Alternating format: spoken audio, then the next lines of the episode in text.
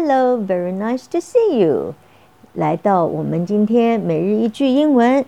今天我们要学的呢，是一句非常常用的一句话，就像在中文我们说：“哎，今天天气怎么样？”我们看看英文怎么说。OK，我先读给大家听哈。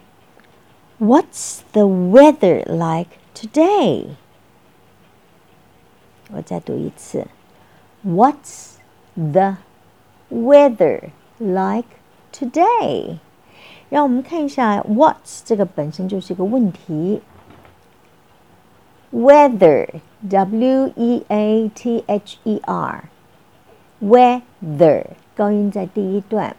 当我们在发这个音的时候呢，T H，我们的舌尖要伸出来，在上面和下面牙齿中间， 在上面和牙下面牙齿之间。The，What's the weather？Weather，你。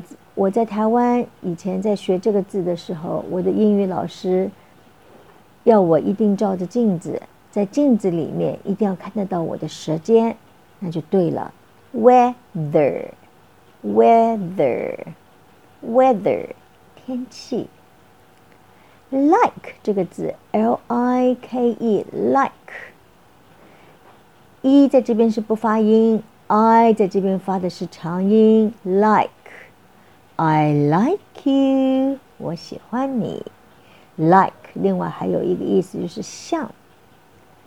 What's the weather like today？OK，轮到你来读，跟着我后面读哈。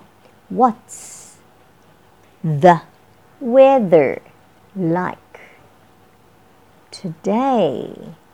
好，现在我们把这一句连起来。What's the weather like today？当你们读这句话的时候，你们的音调要跟着我们那个画的曲线走。What's the weather like today？再一次，What's the weather like today? Wonderful. Look forward to seeing you tomorrow in 英语故事课堂。Remember, practice makes perfect. Bye.